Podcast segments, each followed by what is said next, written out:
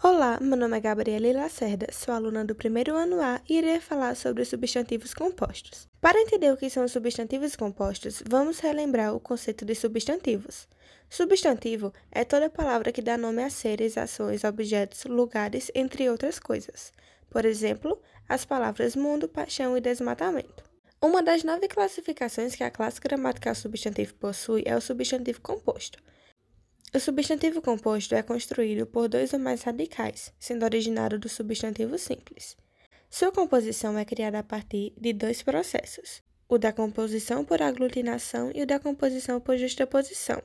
Os substantivos compostos formados por aglutinação são derivados da união entre dois ou mais radicais, havendo modificação em uma de suas bases, como por exemplo a palavra planalto, que é uma união do radical plano com o radical alto tendo alteração na palavra plano, para o substantivo soar de forma mais harmônica. Os substantivos compostos formados por justaposição também se originam a partir da união de dois ou mais radicais, mas, diferente dos por aglutinação, não sofrem alterações em uma de suas bases. Como, por exemplo, o substantivo composto beija-flor, que é a junção de dois substantivos, beija e flor. Observe que não há alterações nos radicais. Agradeço por ter ficado até o final e até mais.